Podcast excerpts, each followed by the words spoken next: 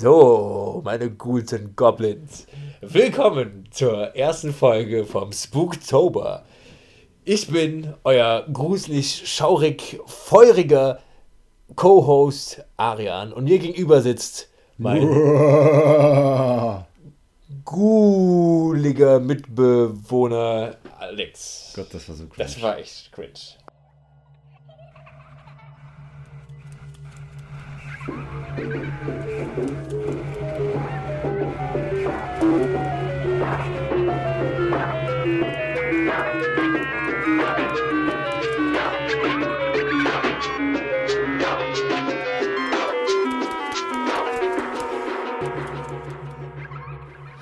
Ja, das Intro ist geil. Ja, das Intro ist sehr, sehr geil. Danke an Jan von der Flanke Crew für das äh, Intro. Sehr, sehr, sehr, sehr cool geworden.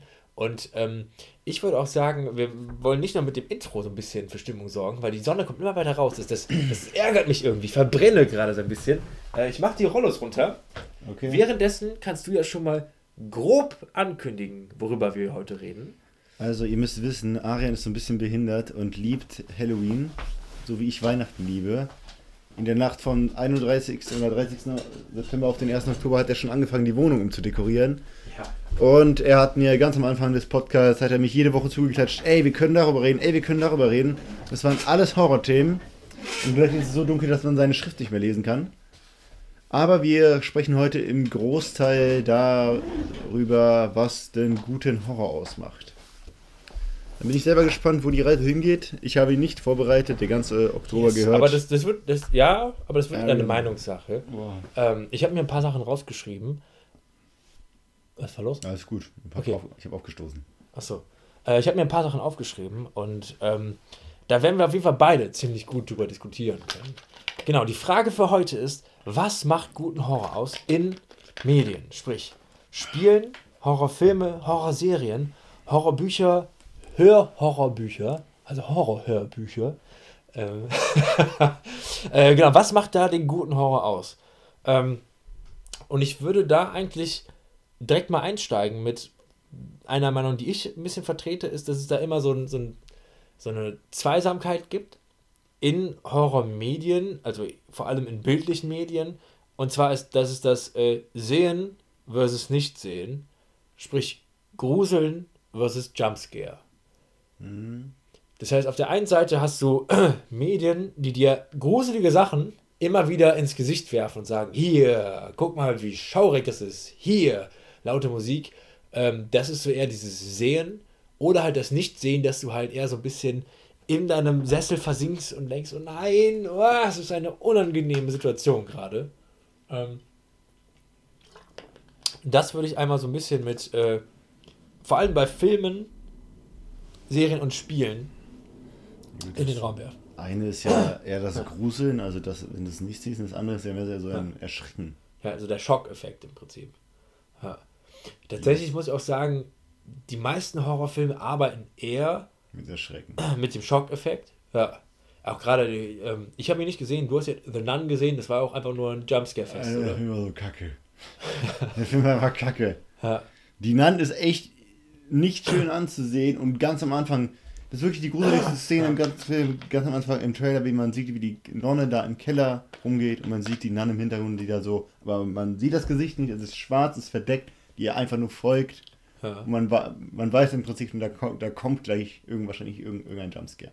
ja. Also da macht diese Antizipation des Erschreckens mehr Genau. Furcht, als dann dieser dumme Kack-Jumpscare durch einmal Schrecken gut ist. Genau, weil das, das ärgert mich, ich bin auch super schreckhaft, aber das ärgert mich nämlich auch immer an Horrorfilmen, wenn ich nicht wirklich Angst habe, sondern nur gestresst bin, weil ich weiß, ich werde gleich erschreckt. So. Ähm, Ey, aber so ein Jumpscare out of nowhere ist noch schlimmer. äh, das war im. Gegen Weihnachten rum war ich mit einem unserer Freunde im Kino, wir haben uns Countdown angeguckt.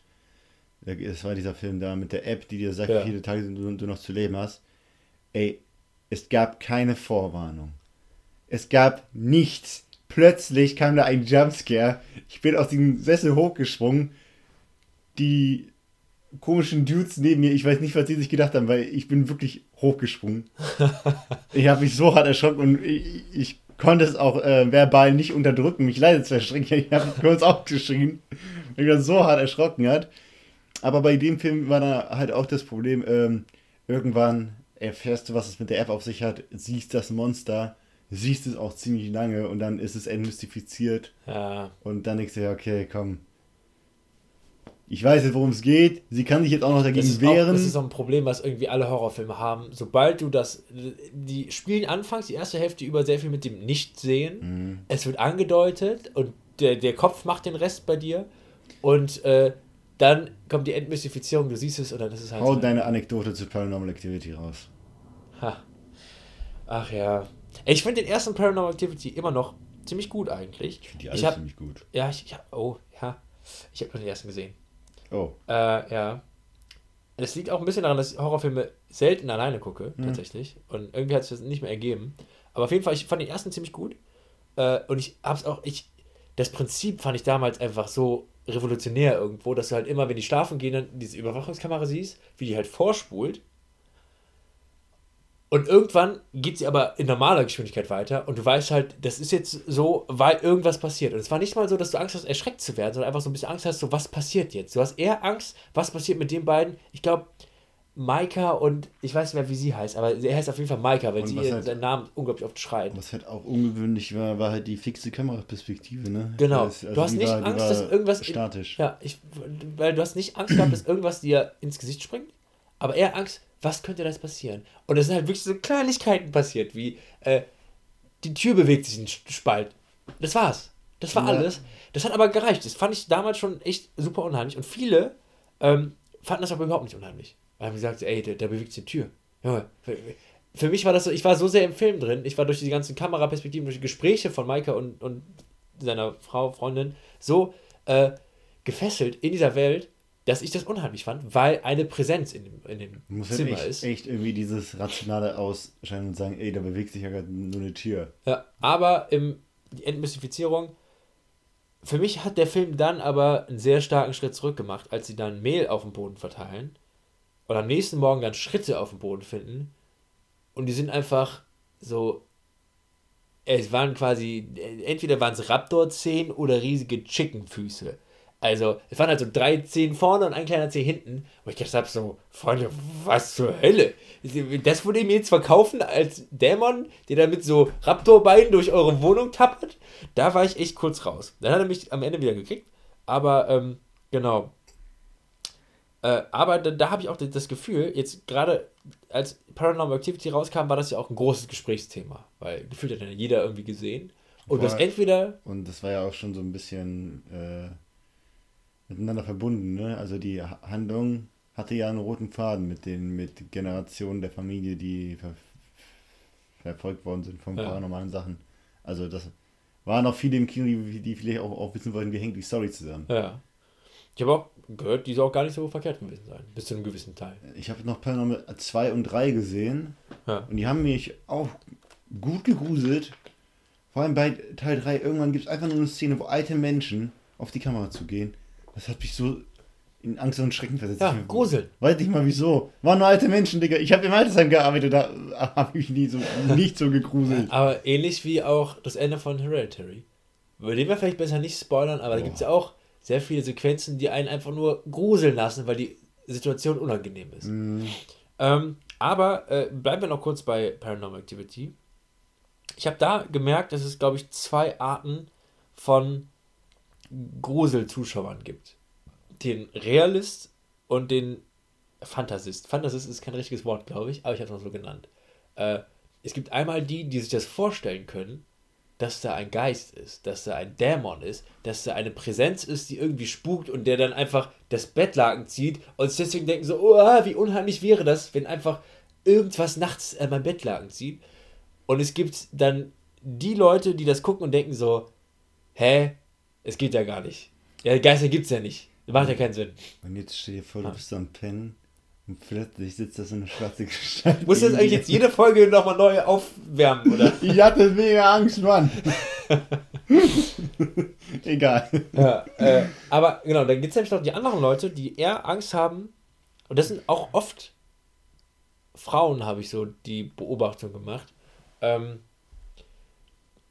die eher Angst haben vor so reeller, reellem Horror, also eher so Also einem der, der, der Psychokiller. Psychokiller im Prinzip mit der Maske. Der Axtmörder. Weil das, das ist halt leider für Frauen auch ein, ja, nicht alltäglich, alltäglich wäre komplett falsch, aber ein, ein, doch eine Szenerie, die sich eher den Alltag irgendwie zuschmiegt, halt von unheimlichen Menschen, Männern vor allem verfolgt zu werden Mhm. und Angst zu haben, dass sie vielleicht einbrechen wollen. Das kennen wir Männer so nicht unbedingt. Deswegen denken wir immer so, ja, okay, wenn da jetzt ein Einbrecher kommt, dann hauen wir den zu Klump. Deswegen zieht bei uns vielleicht eher dieses, das Haus ist verflucht. Du kannst nichts machen, du kannst es nicht sehen. Äh, das, also bei mir zumindest ziehen so Geistersachen viel mehr als der Psychokiller. Ja, geht mir Ja. ähnlich. Geht mir ähnlich. War als Kind vielleicht anders. ah, stimmt, du hast da immer Angst gehabt vor dem Axtmörder, ne?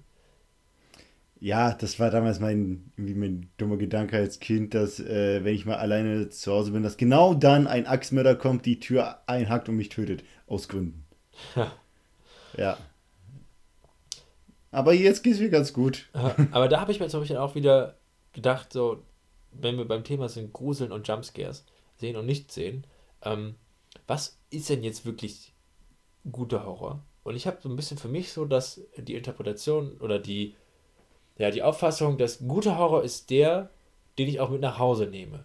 Wenn ich irgendwo einen Film gucke bei anderen Leuten oder so und ich nehme das Gefühl aber mit nach Hause noch, dann ist das gute Horror. Wenn das einfach ein Film ist, der 90 Minuten lang geht, ich werde ein paar Mal erschreckt und danach ist mir eigentlich alles gleichgültig, dann war das halt eine Achterbahnfahrt. Aber guter Horror ist etwas, den du auch vielleicht sogar noch mehrere Tage mit dir mitnimmst und so ein Gefühl, was dich so ein bisschen begleitet.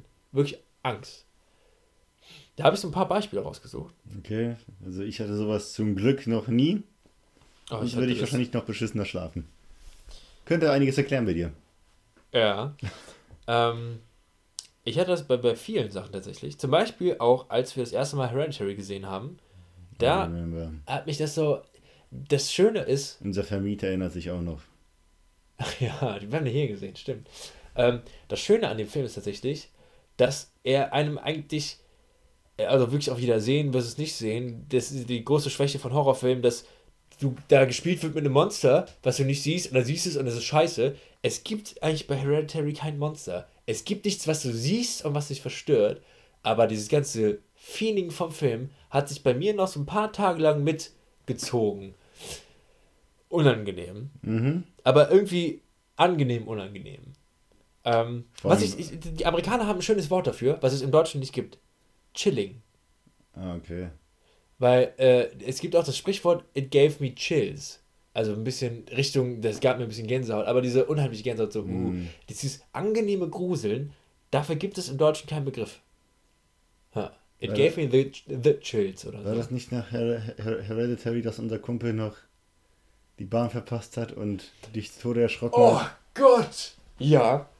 Äh, da haben wir Hereditary geguckt in einer kleinen Gruppe und ein Freund von uns ist dann, wollte dann die letzte Bahn nehmen, ist losgegangen und ich lag dann bei mir irgendwann im Bett, hatte halt dieses Gefühl, dieses, uh, alles ist ein bisschen unheimlich, die, äh, das Licht wirft komische Schatten an der Wand und du sitzt dann da, liegst im Bett, denkst du so, uh, ah, aber ich, es ist alles ein bisschen unheimlich, aber plötzlich, einfach gefühlt neben meinem Ohr kommt ein Psst, Arian, Arian. Junge, ich bin, ich bin fast aus meiner Haut gefahren nachts. Ich lag da im Bett, hab mir so, uh, über Bettdecke bis an die Nase hochgezogen. Und dann habe ich halt gemerkt, ich habe mein Fenster offen und der Kumpel, der nach Hause gehen wollte, äh, der hat seine Bahn verpasst und kam dann wieder zurück, um vielleicht noch bei uns zu pennen. Ja. Bis ich das gecheckt habe, was da passiert. Boah, mir ist das Herz wirklich in die Hose gerutscht. Ähm, aber ja, sowas. Ich habe auch einmal, auch bei mir zu Hause, den Film Die Auslöschung geguckt. Ich würde nicht mal unbedingt sagen, dass es ein Horrorfilm ist. Welcher Film? Die Auslöschung mit Natalie Portman. Ähm, und Oscar Isaac. Ja. Ähm, ja, grad. Genau, und da gibt es aber am Ende so eine sehr unangenehme Szene mit einem ja, außerirdischen Wesen. Und die, die Musik ist sehr, sehr stark in dem Moment. Und es hat sich so ein bisschen weitergezogen. Du warst nicht da, ich weiß nicht, wo du warst. Ähm, auf jeden Fall bin ich dann auf Toilette gegangen und ich hatte irgendwie so ein Herzklopfen, wenn ich Türen geöffnet hatte, weil ich Angst hatte, dass diese Präsenz irgendwie dann irgendwie in dem Raum steht, weil die auch so sehr neutral gehalten war, konnte man sich das sehr, sehr gut vorstellen. Das war unangenehm. Du findest auch generell so Außerirdische als gruselig, ne? Ja, ja, außerirdisch ist bei mir ein ganz großer äh, Gruselpunkt. Das geht bei mir auch manchmal ein bisschen zu weit, dass ich denke, so, hm, aber trotzdem ist halt die Neugierde immer zu groß, als ich das dann da zurückschrecke. Aber vor allem die detailarme Außerirdische. Wenn das wirklich nur so eine Silhouette ist, gefühlt. Hm. Nicht mal mit Augen oder so. Möglichst wenig, wirklich einfach nur eine Silhouette, die sich bewegt. Boah, boah, boah. Dann, dann krass. Zieht jetzt schon alles bei mir zusammen. Ähm, krass, krass, krass. Genau, und äh, auch wie Spuk im Hill House als Serienformat. Da waren mm. wir auch mhm. bei Freunden, bei guten Freunden, haben das gesehen. Die ziehen aber auch die, diese Antizipation auf, auf den Jumpscare mega. Ja. So dass man da wirklich im Trotzdem mag ich das, das Feeling da auch, aber ich muss sagen, okay, vielleicht ist es auch schwer, so ein Feeling halt so über so eine Serie aufrechtzuerhalten. Da arbeiten die auch sehr viel auch mit Jumpscares. Auch dieses typische, da versteckt sich jemand unterm Bett und so. Wobei ich aber sagen muss, dass sie dann dir aber nicht einfach nur so ein Monster in, in, in, ja, in die Kamera quasi werfen, sagen, hier, mhm. puh, und es ist vorbei. Es ist schon so, dass du nicht so ganz erschreckt wirst oder erschreckt wirst, aber trotzdem geht der Horror weiter. Mhm. Alleine, ich glaube, man hat es immer noch nicht gesehen. Es wird immer wieder geredet von der Frau mit dem verdrehten Hals, glaube ich, oder mhm. so. Das war die allererste Folge. Die allererste Folge. Und ich glaube, man hat sie noch nicht richtig gesehen, oder? Nee, ich meine nicht. Aber ich drehe trotzdem allein schon durch wegen dieser Beschreibung. Die Frau mit dem verdrehten Hals. Und jetzt stell dir vor, du wirst wach und sie liegt plötzlich neben dir. Ja. Ja. Und da auch, äh, sind manchmal auch, müssen es nicht unbedingt Filme sein oder Serien, die sowas erzeugen. Manchmal reichen auch äh, Bücher oder Hörbücher. Weil jetzt gerade das mit dem, oder Podcast-Folgen. weil gerade, wo das gesagt hast, sie liegt neben dir. Ähm, ich habe letztens noch, weil ich jetzt auch den Geistergeflüster-Podcast ziemlich abfeier, äh, mhm. äh, eine Folge gehört über verfluchte Gegenstände, verfluchte Puppen. Und da ging es dann darum, dass eine Puppe, äh, es war nicht Annabelle, da ging es auch drum, aber die zweite Hälfte der Folge ging um eine andere Puppe, Robert oder sowas, ähm, dass die Puppe dann immer wieder nachts äh, im Bett vom Kind quasi auf einmal lag. Oder am Fußende. Die, das, das, das, das Kind hat geschrien und äh, die Leute kamen, die Eltern kamen dazugelaufen und äh, es waren Möbel umgestoßen und die Puppe hing am Fußende quasi.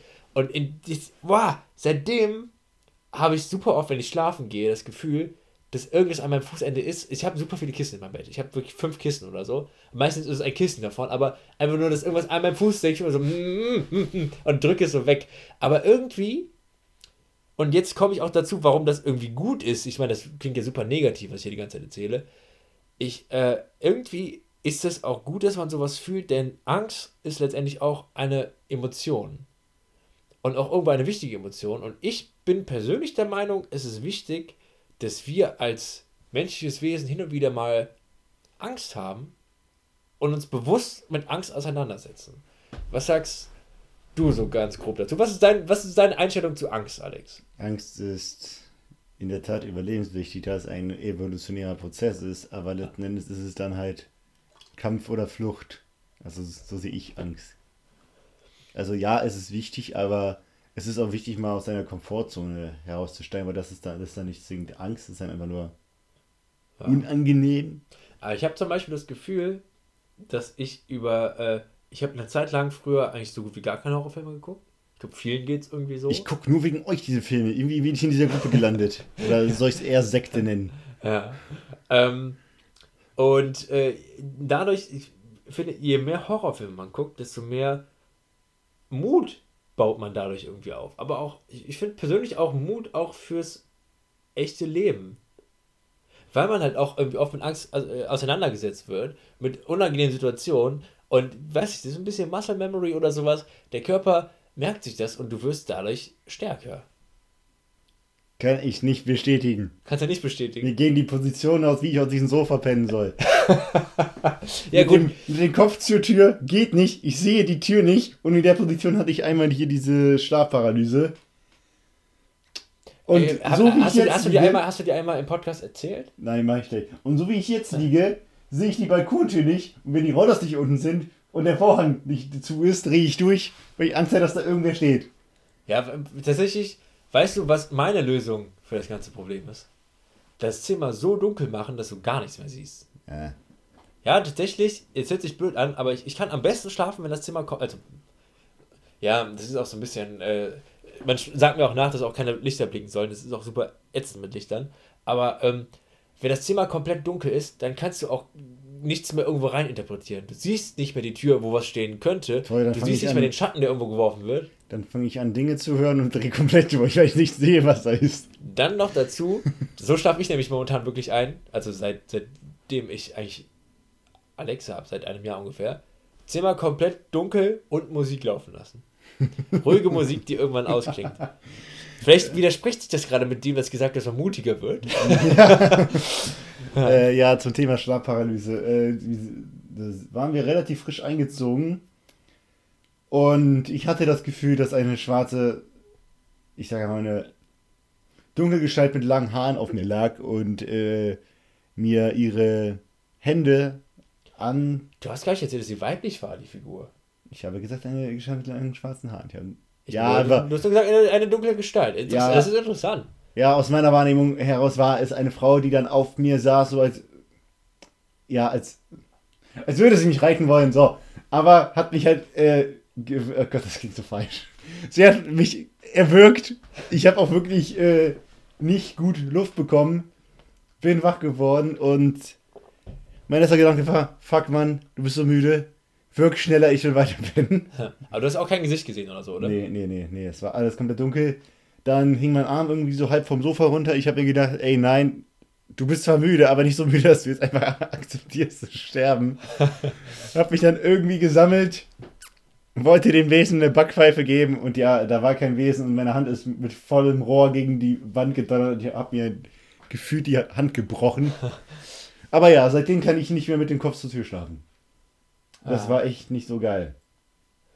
Weil ich hatte nämlich auch das Gefühl, ich, ich, vielleicht liegt es auch so in der Natur des, des Mannes, aber ich finde weibliche Unfassbar gruselig. Figuren wesentlich gruseliger ja. als männliche Figuren. Ich werde niemals The Ring gucken.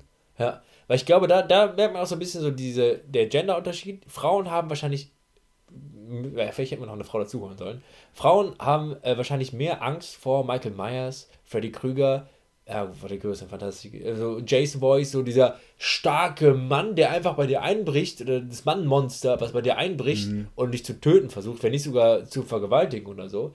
Und Männer haben eher irgendwie Angst vor diesen geisterhaften Frauengeschöpfen wie aus Und Schaufenster und Puppen und Schaufensterpuppen. Ganz schön. Schaufensterpuppen, ja, ja. The Ring oder hier äh, Sadako aus The Grudge, die dann auch eine ganz unangenehme Szene, die äh, in, ein, in dem ersten Film einfach irgendwann unter der Bettdecke ist. Boah. Oh. Ja. Der, der Ort, wo du eigentlich sicher bist. Und dann zieht, dann zieht die Protagonistin, aber das, die Frau, in der es in der Szene geht, einfach so die Bettdecke hoch, hört dieses Geräusch und dann ist sie da zwischen ihren Beinen und macht einfach diese. Boah. Boah. Ja. Und ich kann sogar noch sagen, woher mein Trauma mit Puppen kam. Und zwar, es gab irgendeinen Blablabla der Mäuse-Detektivfilm. Äh, Five, glaube ich. Ja, und da gibt es eine Szene, wo die da in irgendeinem Laden sind oder sowas und dann ist da halt diese riesige Puppe vor denen, die so aus der Froschperspektive gefilmt wird und so ganz so, ist halt ein dunkles Zimmer und ja. durch die Beleuchtung sieht sie halt sehr, sehr gruselig aus und fällt dann so langsam auf die drauf und äh, dann kommt halt der Close-Up ins Gesicht und seitdem habe ich, fühle mich nicht wohl in der Nähe von Puppen. Aha. Aber würdest du sagen, dass es gut ist, Kinder mit Angst zu konfrontieren? Vielleicht. In Medien? Ja, die müssen lernen, dass das Leben kein Zuckerschlecken ist. Ja. Es gab auf jeden Fall, ich habe ein Interview mal gelesen. Ich würde mich jetzt, ich würde mir jetzt keine Axtmördermaske kaufen und sie durch die Wohnung jagen. Das ist vielleicht nicht die beste Idee. Ja.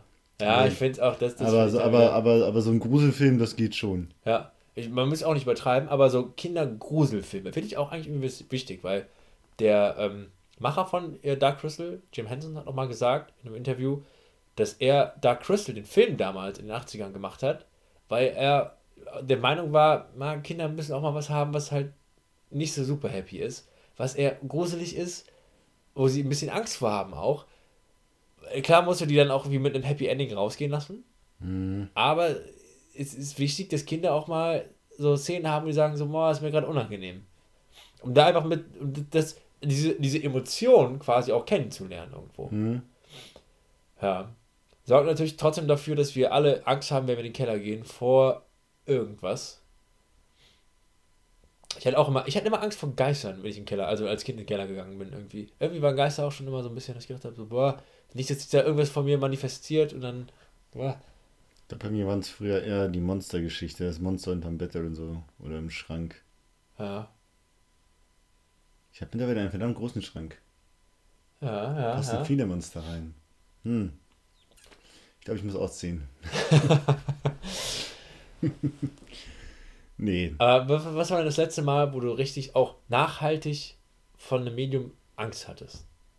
Das Ding auf der Schwelle. Ja? Oh. Da hast du, glaube ich, einmal drüber geredet, aber erzähl ruhig nochmal. Ja, genau. Also das Ding auf der Schwelle ist eine Kurzgeschichte von H.P. Lovecraft.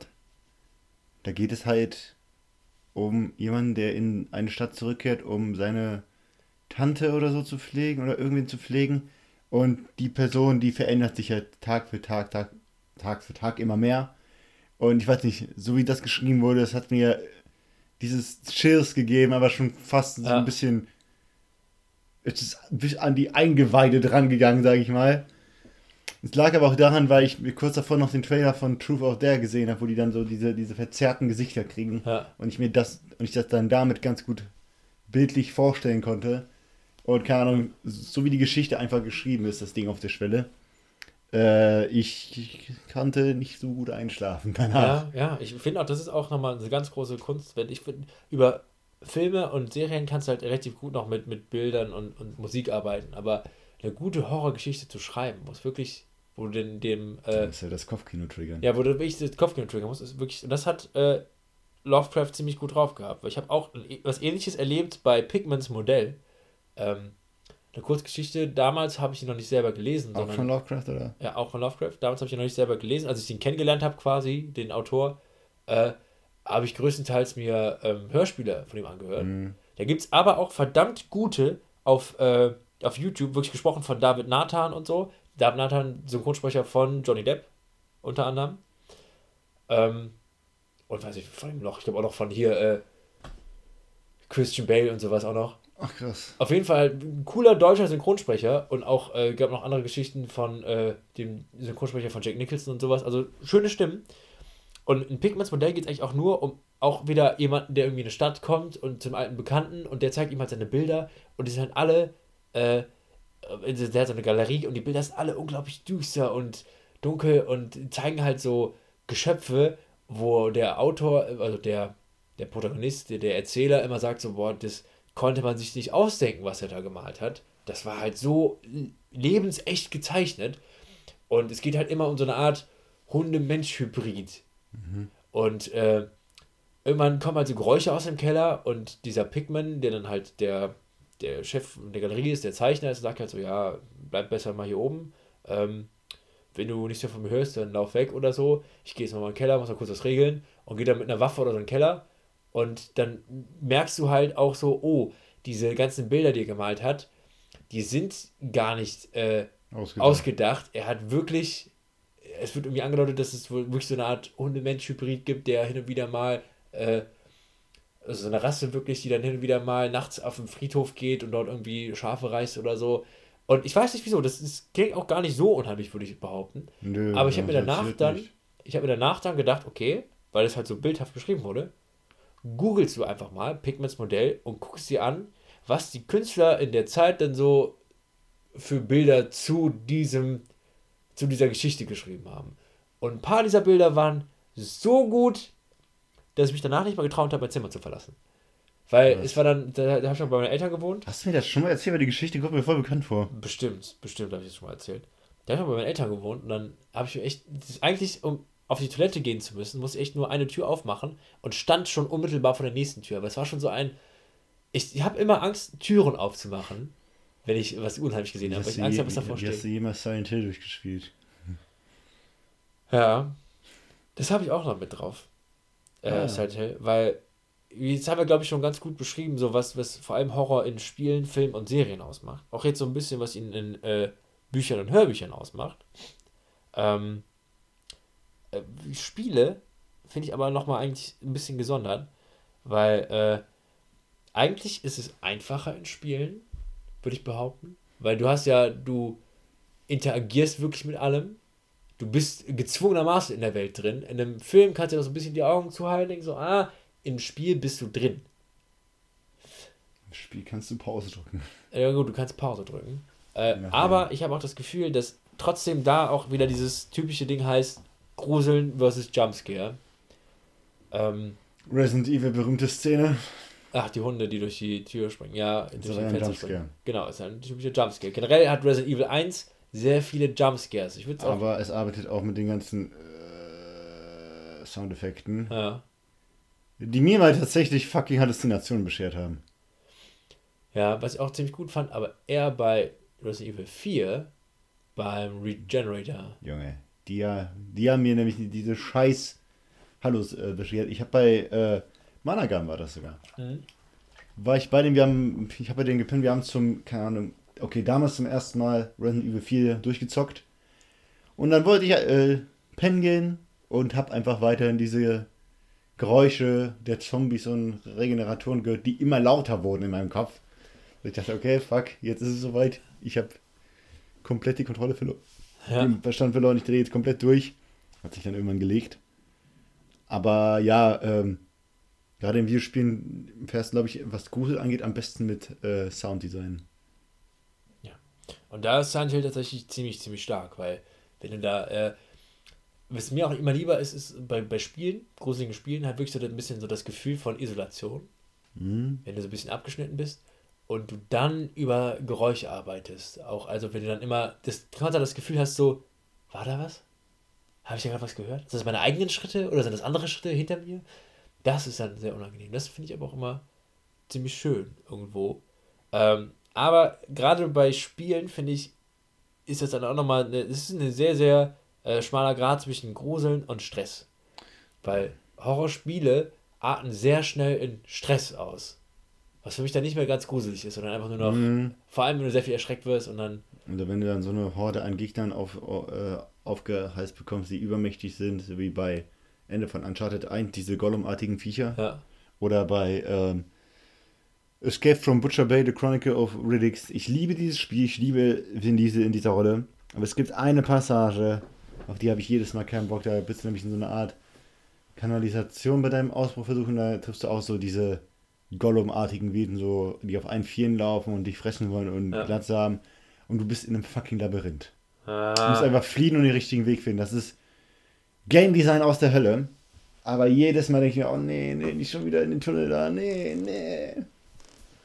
Ja, ja, und ich finde, das, macht, das, das passiert bei Gaming einfach zu oft irgendwie, dass es eher in Stress ausartet. Weil ich finde auch zum Beispiel auch so Spiele wie Outlast, würde ich auch gerne mal spielen, weil, das schöne Horrorspiele sind anscheinend, aber es wirkt auch eher wie ein Stress-Horrorspiel. Ah, ich finde, das ist eine gute Kombi, glaube ich, weil ja? ich habe ich hab das nie selber gespielt, ich habe es immer als Let's Play gesehen und ich finde, wenn du als Let's Play schon, wenn du beim Let's Play zusehen schon Schiss bekommst, wirst du beim Zocken noch mehr sterben.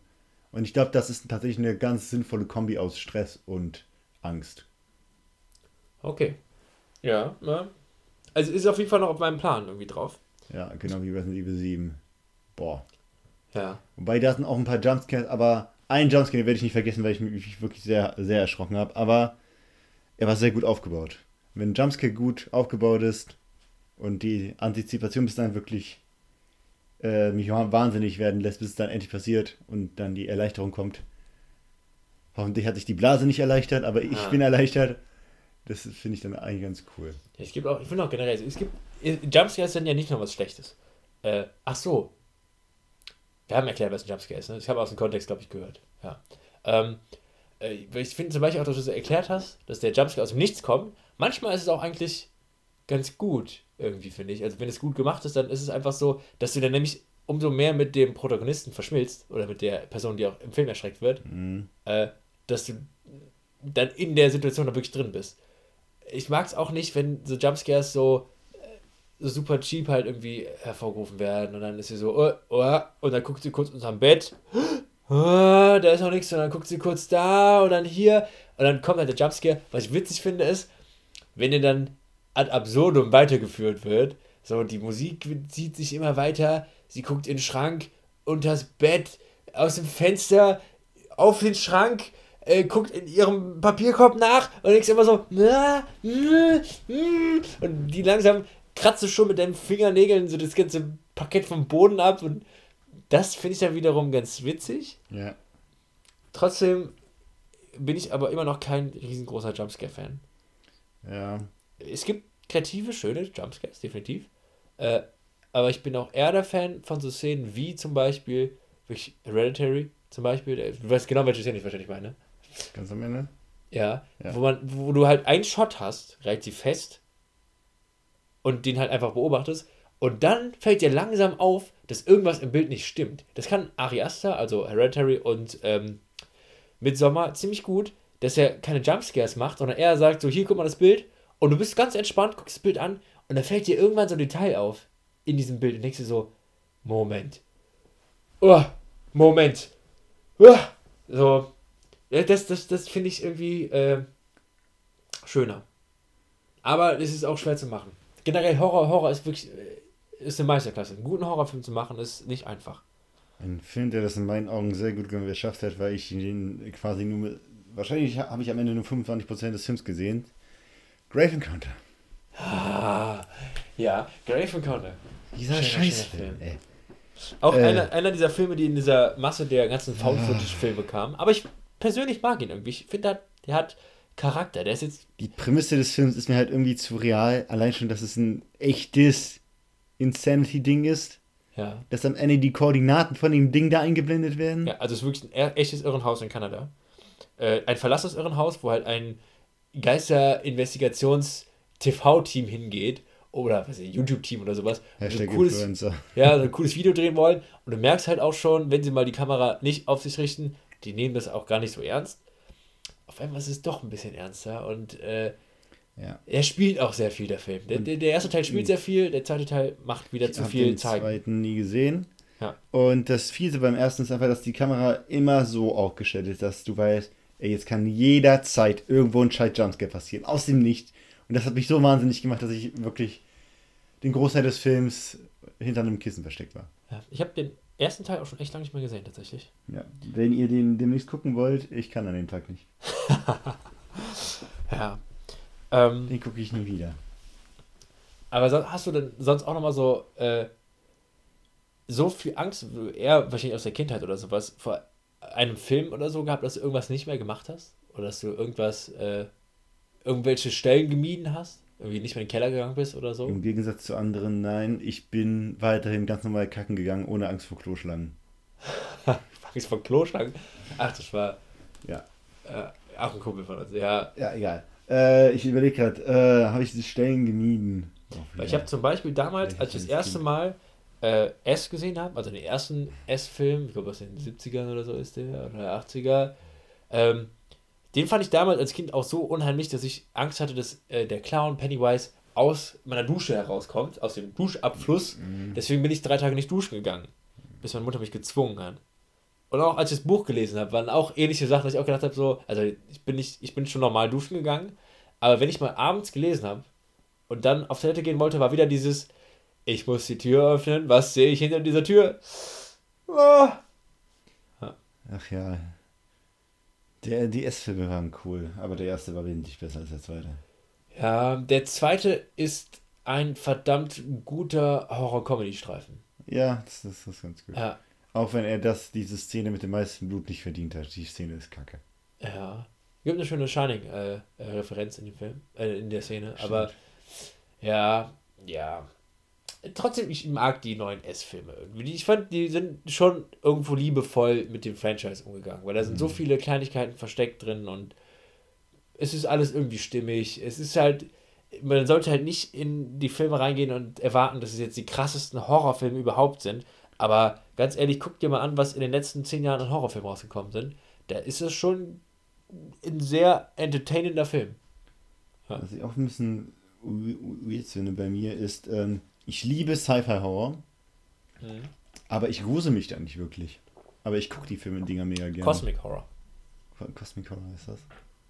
Also wenn es wirklich halt um, das, um diese Ja, große, meine so leere... Wie, ich meine so Ja. wie Alien, äh, Ja. hier, wie hieß der mit Jake Gyllenhaal und Alive. Live einfach nur. Live oder äh, Pitch Black mit Vin Ja. Diesel damals. Also Finde ich zumindest, mega, mega ja, gut, der muss man, glaube ich, unterscheiden in äh, wirklich Horror im Weltraum und nochmal so dieses, die große Angst vor dem Ungewissen. Weil äh, das, das Weltraum ist ja eh nicht wie jetzt so Geister und Paranormales halt so, das, was du dir nicht erklären kannst, das findet am ehesten irgendwie im Weltraum statt. So. Ja. Paradoxerweise habe ich mehr Angst vor den Tiefen des Ozeans als vom Weltraum. Absolut keinen Sinn ergibt, weil der Weltraum ist fucking endlich, da kann alles rauskommen. Ja. Aber wir wissen irgendwie weniger. Wir wissen einfach zu wenig das. das vielleicht liegt es auch daran, dass die Tiefen vom Ozean eigentlich so nah sind, also auf unserem Planeten, ähm, aber uns doch so unbekannt sind. Das ist vielleicht so. Das ist vielleicht auch das, was Horror irgendwie ausmacht. Irgendwas, was nahbar ist, was du irgendwie in deiner Umgebung halt sehen oder empfinden könntest, aber dir unbekannt ist. Mhm. Aber man wächst daran, wenn man sich damit auseinandersetzt. Das ist vielleicht auch noch eine schöne, äh, äh, schöne Über, also nicht Überleitung, aber Parallele äh, zur Migrationspolitik tatsächlich, fällt mir gerade auf. Äh, das, was dir unbekannt ist und dass du halt Angst davor hast, aber wenn du dich dann näher damit auseinandersetzt, ja. Also Migrationspolitik ist eigentlich wie ein, äh, einer von diesen schlechten Horrorfilmen. Anfangs hast du Angst davor und denkst halt immer deinen eigenen Teil, bis du immer das Monster siehst und merkst, oh, das ist ja gar nicht so unheimlich. Klingt schlüssig, ich enthalte mich. Ja. Ja, ich, ich, sollte auch aufhören, die ganze Zeit irgendwie spontan irgendwelche Sachen hier rauszuhauen. Ähm, aber ja, äh, das war es eigentlich auch schon zu unserem Plausch, würde ich sagen, was guten Horror ausmacht. Ich muss gerade wieder an die Oma aus The Visit denken. Ja, ja.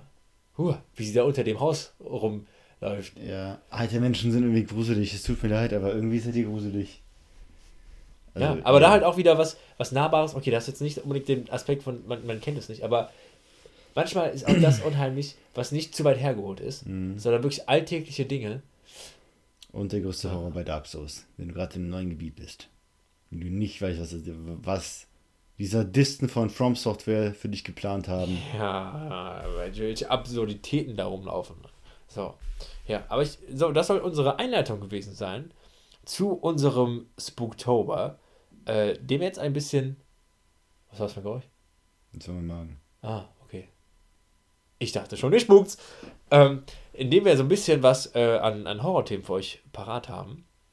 Äh, ich, kann, ich will nicht zu viel verraten, aber ich werde zumindest sagen, wir haben noch drei Themen für euch. Und die umfassen einmal Horrorliteratur, Horrorvideospiele und Horrorfilme. Ganz klassisch. Ähm, mehr will ich euch noch nicht verraten. Deswegen schaltet auf jeden Fall auch beim nächsten Mal ein. Ge ja, gönnt euch einen warmen Tee zu diesen Zeiten mit Kerzenlicht. Hört vielleicht eine Horrorgeschichte von H.P. Lovecraft Das lohnt sich. und gruselt euch, was das Zeug hält. Wir beide kommen euch nachts besuchen, einer unter Bett, der andere auf eurer Bettdecke und wünschen euch eine wunderschöne Zeit. Euer Arian. Ich enthalte mich.